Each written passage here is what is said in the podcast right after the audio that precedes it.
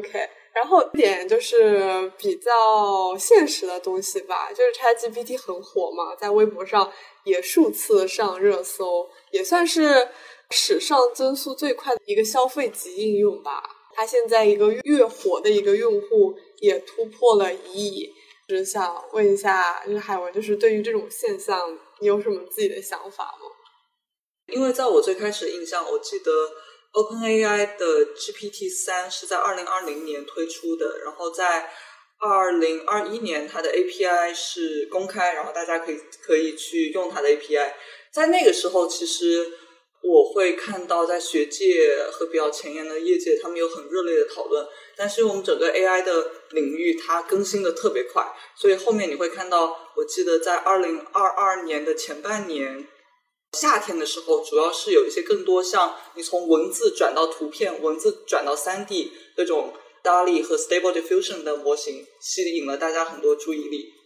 但是二零二二年底，我记得是十一月底的时候，ChatGPT 一推出。然后大家全部都开始讨论它了，再到我们现在二月份，国内微博上热搜上也是 ChatGPT，然后你能够看到各种微博也都是 ChatGPT。我觉得它这个爆火的一个原因，首先有我提到前面有很多的铺垫，有学界业界的各种各样的研究，所以现在给大家展示的一个产品的话，是相对来说成熟了很多的，然后能够给大家带来一些很让人惊讶的一些表现。但我觉得，另外一方面，能够在大众的范围内获得很高很快的关注度的话，是因为 ChatGPT 真的非常容易上手，跟我们之前便携式计算器的那个比喻一样，你只要拿到那个计算器按键，你可以进行计算。ChatGPT 也是，你有它连接。然后你只要能够打字，你会提问，你就可以跟它进行对话，因为它就是用自然语言进行处理，你不需要任何编程背景的知识，就可以跟它交互。另外一点是，我觉得大家是真的发现 ChatGPT 会很好用，因为你会互联网上看到不同的人有用它做一些有意思的事情，比如说让它写歌词。也有让他做一些能够提升你工作学习效率的事，像我们之前提到的总结一些文献。另外，我也会用它帮我去 paraphrase 我一些邮件的用语，让我的邮件听起来 formal professional 一点。对，就大家会觉得这东西真有意思又很好用。所以，然后各种各样的公司在商业上，他们也想加入到整个大语言模型产品的这个热潮里面来。同时，它商业的应用你可见也会特别广，所以，你这大概是我会觉得为什么突然它增速这么快，大家都会关注它的原因。嗯，但是我可能会觉得，可能是一个资本的力量在操控，因为通常来说，国内的信息要比外面要滞后的，或者说这个东西外边很流行，在国内不流行，或者说知道的他人很少。但是我发现很多微信群也开始接入这种机器人，就是 AI 机器人也好，现在清一水儿的都开始大肆曝光这个东西。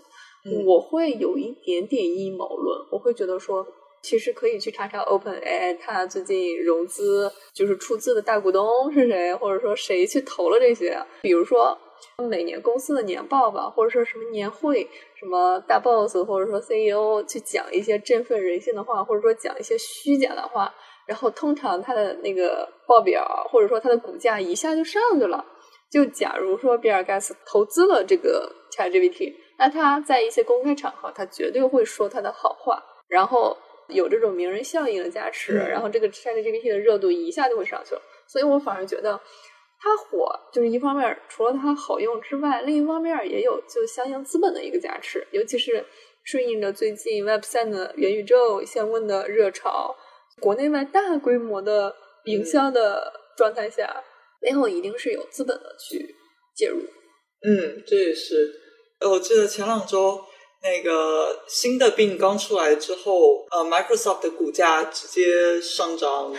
直接上涨。对，然后同一天，Google 当时他就发声明说，他第二天也要开一个发布会，发布一些东西。但是他那个发布会很完蛋，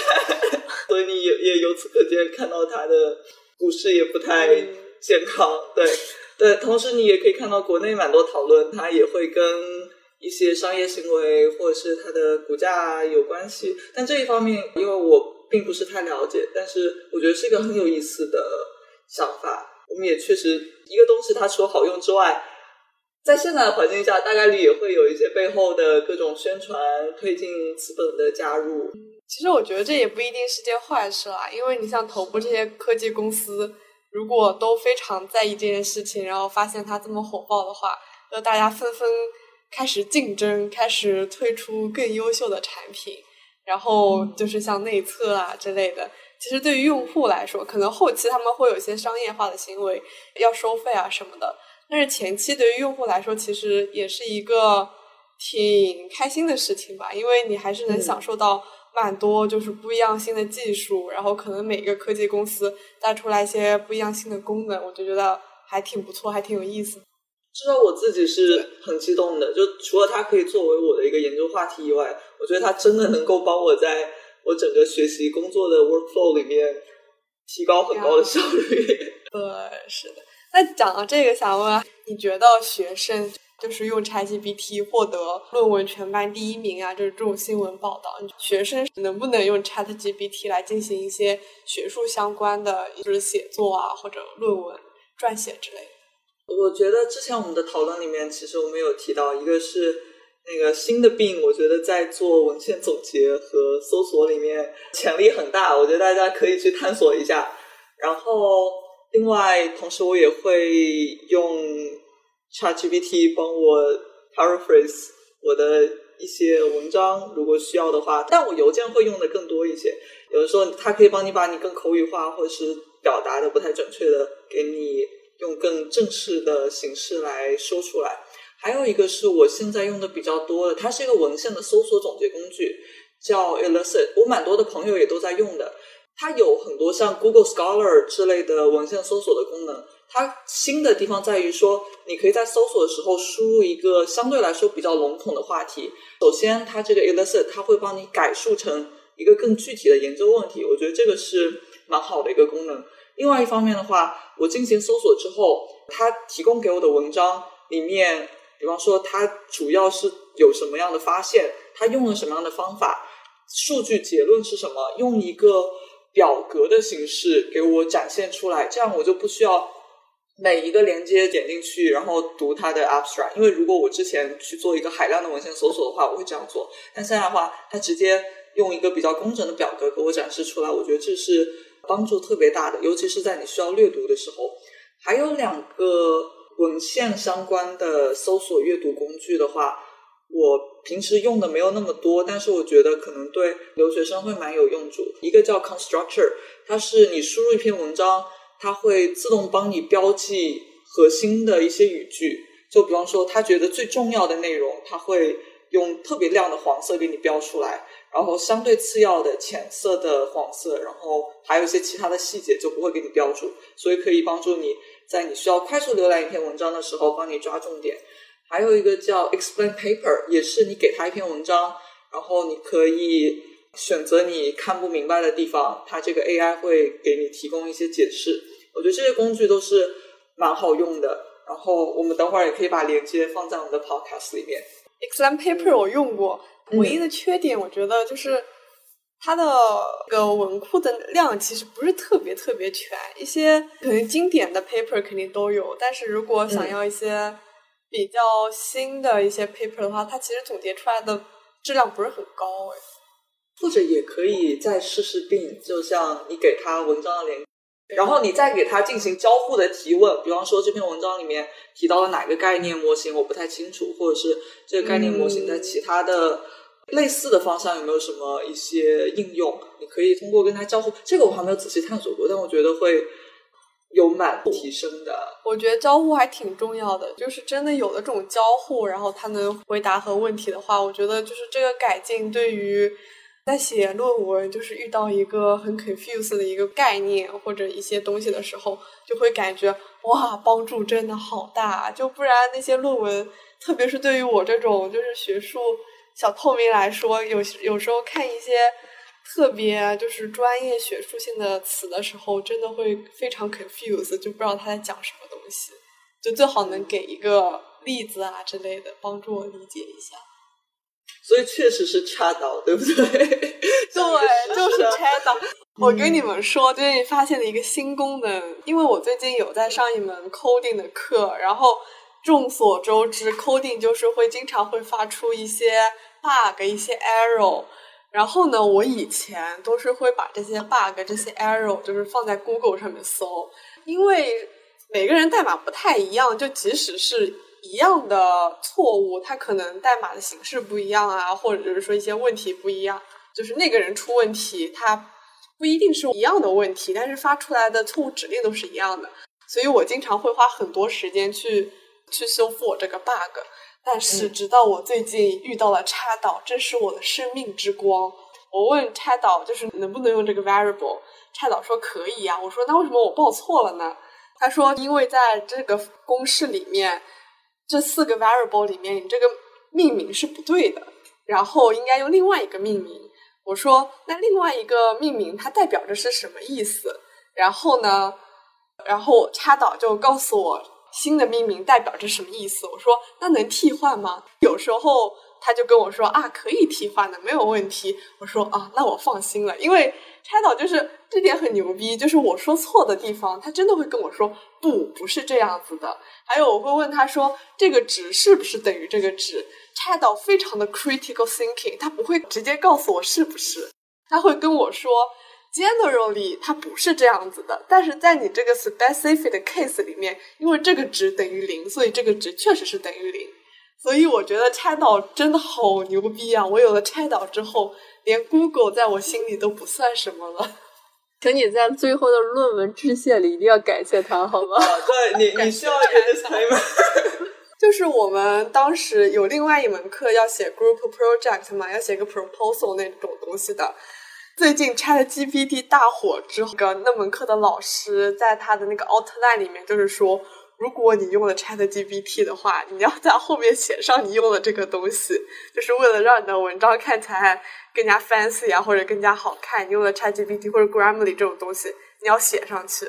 然后我当时还在想，嗯，老师也很追赶时髦嘛，也知道这个东西肯定会被我们用上的。那这样老师会不会失业？哈哈哈哈哈新的教学方式，机器现在这个交互很牛逼，但是我觉得跟人比起来还是有点差距的，就是现在还是有距离的。所以我觉得蛮多老师他也在想说，如何能够更好的把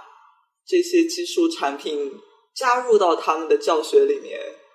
我看到一个更有意思，就那个也是关于说，能不能学生能不能在他们的作业里面用 ChatGPT。然后有一个老师说，他之后打算他设计他的作业，就让学生提交一遍他们自己的答案，提交一遍 ChatGPT 用了 ChatGPT 之后的答案，再提交一份总结，就是说你觉得你用了 ChatGPT 来帮你回答 Pro 在哪里？就 Pro and Cons。那其实很搞笑，就是 ChatGPT，你其实让它不停的 paraphrase，它会有不一样的回答的。你其实可以直接提交一遍它第一遍写出来的。你让他再 paraphrase 一下，就形成完全不一样的答案，然后再把他这个当做是你自己的东西，就是这种感觉。他潜力潜力特别大，对啊，就潜力很大了。所以我一直都在想，大学就是他们该怎么阻止学生？假设学校不想让学生用 ChatGPT，就是做一些作业或者写论文或者写 coding 的话。我觉得学校也很难阻止，就是学生用这个，因为它真的实在是太方便了，而且 它写出来的东西确实质量也很 OK。你只要在里面稍微加入一点自己的想法，从更广泛的社会意义上来说，太多岗位其实是可以被 ChatGPT 给替换掉的。海文是怎么理解这种问题的呢？我觉得。AI 它在替代某一些工种的同时，它同时也会创造一些新的工种。就比方说，之前大家讨论蛮多的，就会觉得说，以前以为的人工智能会从一些低技能的工作开始取代，但现在大家意识到，好像像传统中认识到的程序员这些，相对来说需要。更多的技能的工作好像也能够被 ChatGPT 所胜任。我觉得前段时间还有一篇文章，好像是说让 AI 来做 Chat Company 就是 coding 的面试题，然后发现它的准确率其实蛮高的。怎么说？就以后我们想象中一些比较简单的编程的工作，或者是我们之前提到的做会议记录这些工作，它能够被 AI 所取代。但同时，我们整个工作的技能会转向于你如何的去跟这些 AI 进行合作，比方说如何给它更好的 prompt，让它给你你需要的输出的结果，再包括写代码。也需要懂整个代码的逻辑，给它一个 high level 的指示。你大概需要哪些的 function，然后让他来帮你写，他来帮你输出具体的执行的代码。我觉得大概是这个样子，就是说一定会有一些工作被影响，但是我们人也是在不断的去适应它，让同时让他也来适应我们。然后去寻找新的工作发展的机会在哪里？我我也觉得这也是可能之后像大学里面的内容，老师除了是真的要去传授知识本身以外，同时你如何的去使用现在最新的一些工具，其实跟可能跟编程最开始出来也一样，能够把这些加入到你的学习工作中，也是蛮重要的一种技能，是区别于单纯的知识的有用的技能。其实这个问题我还也挺想问问墩墩的，因为。我知道墩墩现在其实，在传媒这个方向工作，对吧？然后肯定会有很多运营啊，然后一些文字类的工作啊，包括我想问，就是以你现在就是工作的一些内容和角度来看，你觉得 ChatGPT 现在对你们的行业影响大吗？或者说未来你觉得你们这个行业里面有哪些工种肯定是会被 ChatGPT 给代替掉的？我觉得实习生会被 ChatGPT 代替的。圈里有一个 Web 三从业者，他有分享，就是说这个会议纪要也不也直接就是 AI 就可以自动生成了。他从的担忧，这这玩意儿将来那个我们年轻人怎么找实习生岗位？根本就不招嘛。因为实习生某些程度他要做这种 dirty work，因为真正核心的任务你刚来也不会让你上手。然后因为主要我们国家就是人力的成本太低了。那你这样 ChatGPT 大大规模运用之后，它肯定势必会替代一些科技含量低或者说比较 dirty 的一些工作。但是除此之外的话，这是一个感受，它可能会替掉可替代性非常高的一些工作。然后第二个的话，可能就是我会觉得，只有和人交互的岗位才不会失业。就比如说。你去进行一个从两两种职业或者说两种领域来说吧，第一个是和就是国际组织相关，那比如说一些冲突地区，就是经常发生战争的地区，或者说当人们或者说呃国际组织的人去进行一些人道援助，或包括比如说最近的土耳其地震，你去进行一些抗震救灾，包括像一个心理辅导，你去和当地人进行交流，包括关于各种。物资方面或者说利益方面关注关于一些其他方面的话，你一个单纯的机器人，就哪怕你有再高级的算法、再高级的一个情感输入或之类的，你都没有办法去胜任这么一个工作，因为它涉及到的多方利益以及人性、帮人力量的交织，单凭几十个机器人它都没有办法做到。第二个角度的话，就比如说从传媒行业，你去做一个社群运营，比如说百事超矿工。作为一个 branding，就是作为一个品牌去打，然后我们的听众或者说我们往期的嘉宾都形成了一个社群，然后如果我们有需要，然后我们形成一个相互的链接，那你去运营或者说管理这些人的时候，首先一你你要对他们有一些了解，第二个的话，你根据他们的特点或者说根据他们的长处去共同搭建出一个网。那人与人之间的这种交流和互动交互，一方面是 ChatGPT 达不到那种高度，二其次来说，人的一些情感包括链接都是通过一次次的互动中进行的。那目前的机器人就是你 Q 它，它才会回复你，而不是说我主动去 Q 你，或者我某天可能一年之后的现在可能会主动给他们发一个信息，最近怎么样，过得好吗？就是你要不要再来返场之类的。那一个普通机器人它根本没有办法做到。所以这是我的两个小小的观点。所以说，朋友们转行吧，就是不要去奔向什么码农，就是去做和人打交道的一些什么工作或者说工种之类的。哇，我觉得很难想哎。现在也也有模型，它不是单纯的文字到文字，它可能是文字到图片的模型。就是说，以前你可能会需要专门的设计师帮你进行一些产品或者是交互界面各种跟设计相关、视觉相关的修改。但现在说，你可以通过输入文字的语言，通过文字的语言来对图片进行编辑。就是说，这个 AI 可以帮你更快速的、更简单的修改。就你也不叫不需要懂完全，就是可以大大降低你的门槛。就像是以前你要用 Photoshop，你可能。你要去学一些 Photoshop，但现在你可以直接输入你想要的指令，然后 AI 可以帮你实现。我觉得这个你可以思考到，在改变这种设计，然后创造更多不同的设计，然后来看哪一种会更好的这个方面的话，AI 可以提供一些方一些帮助。同时，其实我也有看到一些商业化的产品在做，它主要是针对公司他们想做广告宣传，或者也是。广告产品的一个设计，他们就是帮你改变不同设计，或帮你改变你的广告词，然后测试这些广告词，比方说什么样的设计能够带来更多的点击率，或是能够提高他们的 sales 之类的，可能也跟这个有一点相关。所以其实你可以预想到，AI 能够参与到蛮多你工作里面的内容的，它不一定叫完全替代，但是会改变很多。工作内容和工作方式其实都会有点替代。其实某种意义上，它其实还能帮助人更加高效的做一些东西。所以我觉得这一点是对于我们现在这些可能即将踏入职场或者就是在做一些学术工作的人来说非常重要的一件事情，就是要是学会使用工具，高效的使用工具，而不是就是可能就是说想让它完全掉一些东西。所以我觉得在工作里面的话。逐渐的，更重要的会是人如何去给一个 high level 的 instruction，并且如何去正确的 prompt 这个工具，让它给你你想要的 output。就你不太不再需要再去花费大量的时间去研究一些相对来说比较固定的工作内容，会是新的挑战，也会很有意思。是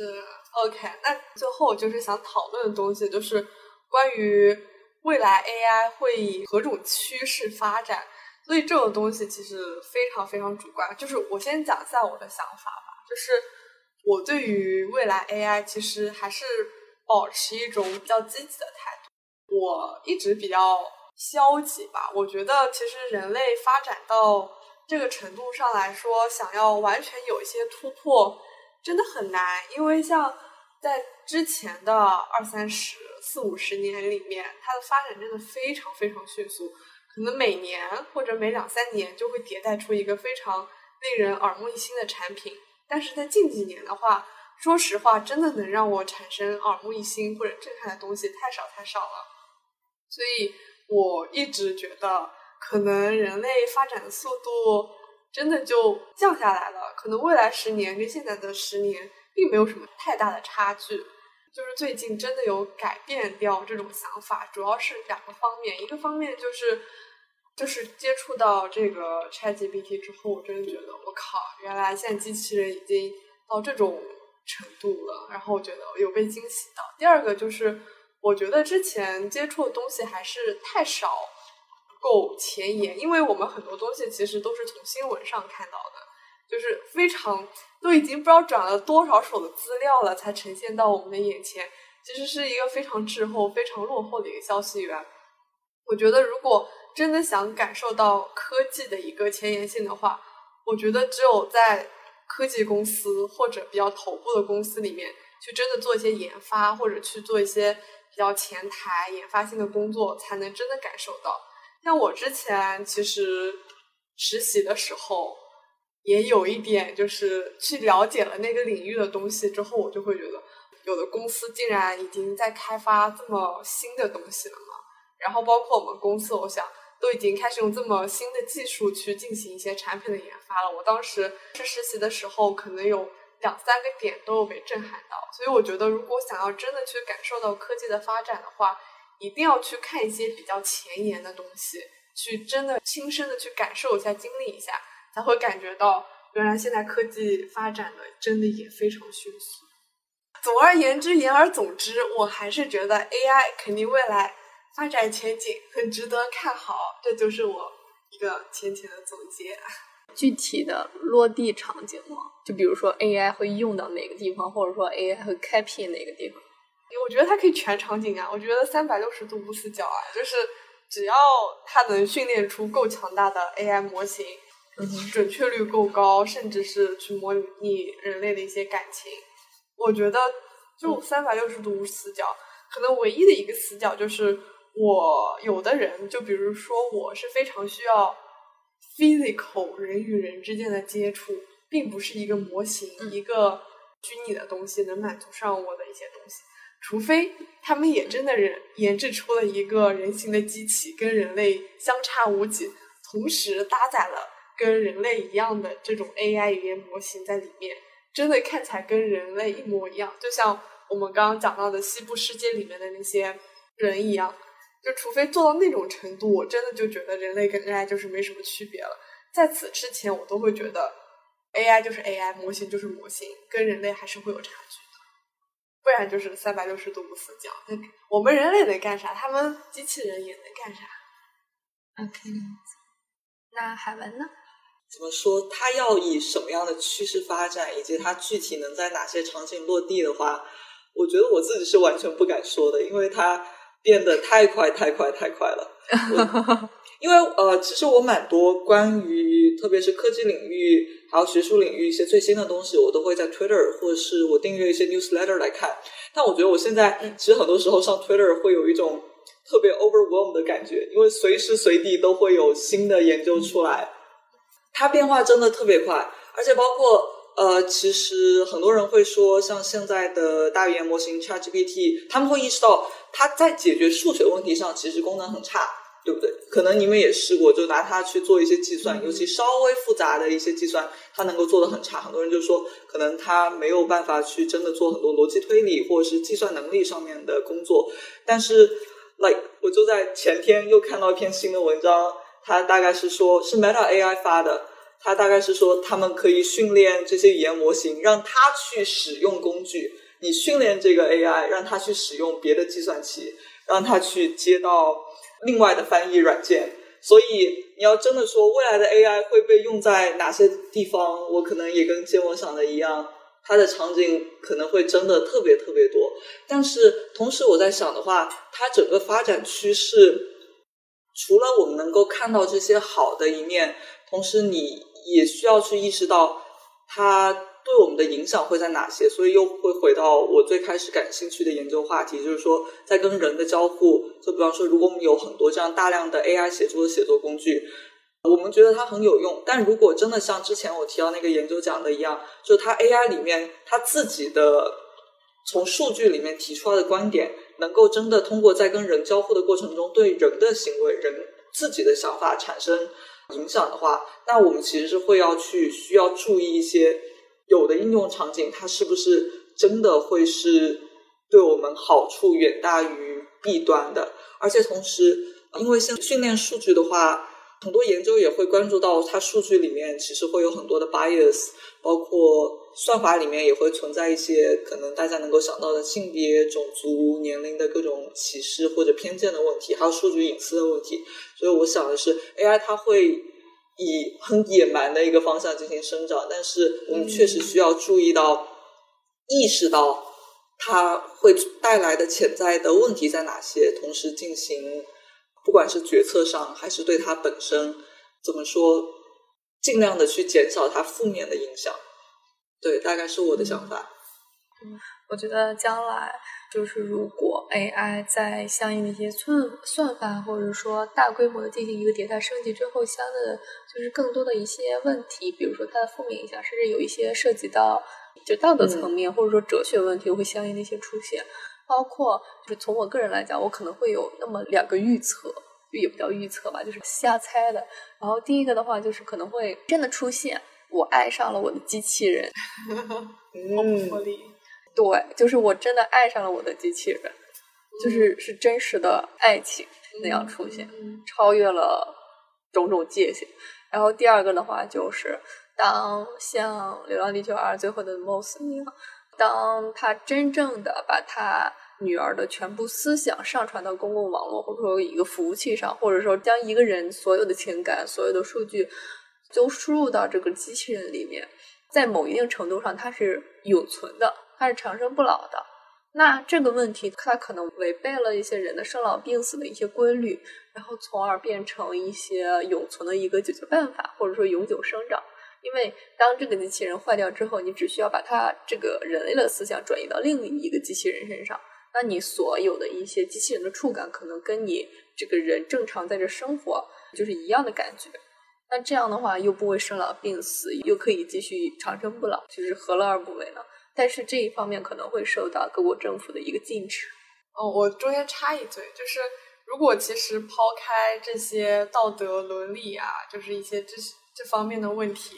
我还挺希望我有生之年能看到墩墩说的那几那几个现象的，我会觉得我靠，这个世道真的变了，好牛逼呀！当时我希望我一言成功，很有意思。大大家还有什么预测吗？就是像这种大胆开麦，就不要 critical thinking。对，确实这种东西就是你真的可以天花乱坠的想，因为都非常有可能成为现实。我感觉像这种东西。抛开可能 AI 的一些功能，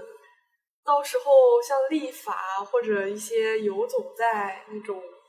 道德边缘的事件，肯定会出现很多。那个时候会面对一些非常纠结的问题吧。就像刚刚墩墩讲的，如果真的喜欢上了自己的 AI 机器人，那怎么办？肯定会进行一些天人交战啊，就是。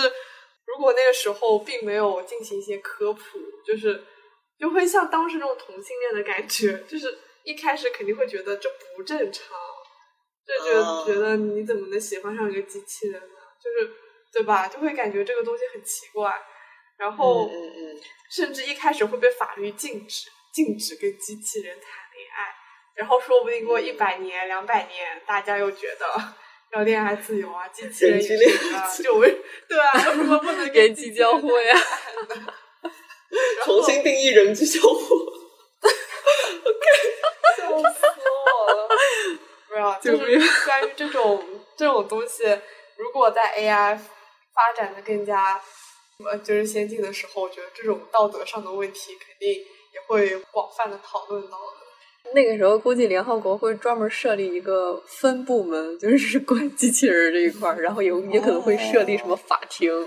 因为你想婚姻离开离婚都有那个相应的一个法律或者说依传。对啊，未来畅想可以写小说，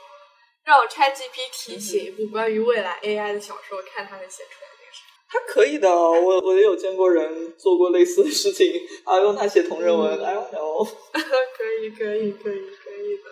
OK，然后最后的话，我其实有点想想念一念，就是 ChatGPT 他写的情书，因为马上情人节了嘛。但是目前来说，我之前让它生成的有几个类型：鱼给猫，AI 给 AI，AI 给恐龙，AI 给人类，然后就程序员给程序员。但是我不知道大家有没有喜欢的，或者没有喜欢的，我们现在打开 OpenAI 去去什么一下也可以。我都喜欢，我都可以。给猫的。鱼给猫的吗？有吗？有有有，就是你现在去 OpenAI 官网让它现在生成，还是说读这个现成的？啊，读吧。亲爱的猫，我是这个清澈湖泊里的一条鱼，每天看着你从湖边走过，我内心充满了热爱。我不知道这是爱还是什么，但是我知道，我希望能够与你在一起。当我们第一次相遇的那天，我感到了你的美丽与优雅。我从未见过如此迷人的动物。你的眼睛闪烁着光芒，你的动作充满了优雅。我知道我可能是一条小鱼，但是我愿意为你冒险。我愿意去做任何事情让你快乐。我知道作为一只猫，你可能有着更多的选择，但是我希望你能够给我一个机会，让我为你献上我所有的爱。请告诉我，你是否也感到了我们之间特殊的感觉？等待你的回复，爱你的鱼。哇，你这一次就很悲伤呀，就是它注定是个悲剧啊。有一个问题，假设你们的 partner 用 AI 写了这样一篇情书给你，你会怎么反应？我会生气哦，除非他他不告诉我，或者别让我看出来这是用机器人写的，不不然我会觉得他非常敷衍，用机器人来敷衍我。但是他做总比不做强吧？确实，我之前想过，你可以生成，但是你得修改一下，你不能直接复制粘贴，你得在里面再加一点。就比如说，就比如说，你可以这样，在让他写的时候，你可以跟 AI 说，我们之前干过什么事情，我们之间是怎么互相称呼的，我们最美好的回忆是什么，然后根据这么多东西来生成一段，就是那种情书，这样写出来的可能。相对来说会好一点，但我个人还是觉得，如果是 partner 写的文章，我比较希望他是手写的。但如果他真的用 AI 写，那我也没有办法了。但但是豆瓣上有个帖子，就是有一个妻子发现她老公临睡前问那个 ChatGPT，就是。就是如何让我太太有一个好心情入睡，然后他那个 AI 就列了好几条那个建议，就包括像芥末刚才说的那种，就是赞美他的厨艺，并且当着他的面亲自吃下，然后那个给他买一件什么什么东西，然后就非常的具体。我觉得如果这样的话，因为我觉得 ChatGPT 目前的开发商还是说是偏他的一些性格思维，还是受就是欧美国家的一些影响比较大，他给到的一些意见，包括什么是很直接的。了当比较符合那边的一些文化，而不是就是中国这种比较传统内敛的文化。所以说，有的时候他给的一些建议可以遵循一下。就比如说，其实刚墩墩说，如果用 ChatGPT 来做这种事情的话，我觉得它是一个非常好的工具。然后我刚思考了一下，用它来写情书和让它提供一些建议，他们为什么一个会让我感觉有点别扭，有一个，然后另外一个会觉得让我啊，它真是一个很好用的工具。就如果用它来写情书，会有种它作为第三者插入了你们之间的感情。明明感情是属于我和 partner 的，但是这个时候 AI 要作为第三者，要要用他写的情书来介入我们之间的感情，我就觉得哇，那那我们他是来加入我们的是吗？我们的感情现在有了 AI 作为那个，对吧？但是如果只是把它单纯作为工具的话，就比如说夸他做菜好吃啊，或者可以进行一些就大家出去玩啊什么的，最后互动还是你们两个互动的，就是你只是听取了他的建议，就是他机器人 AI 最后还是排除在你们之外的，还是你们两个人的事情。这可能就是为什么一个让我会觉得有点别扭，一个就觉得啊还是挺不错的这种感觉。我有种预感。就是你将来绝对不和机器人恋爱，然后你的 partner 会和机器人恋爱。别吧，我觉得芥末其实总结的蛮好的，因为其实你你细想，后者更像是用了一个搜索引擎，它只是去搜索，就 like 你会用百度或 Google，如果呃我要给我的 partner 情人节惊喜，我应该怎么做？他会给你一些回答。然后包括前者的话，其实。也有学术领域是在研究这个叫 AI mediated communication，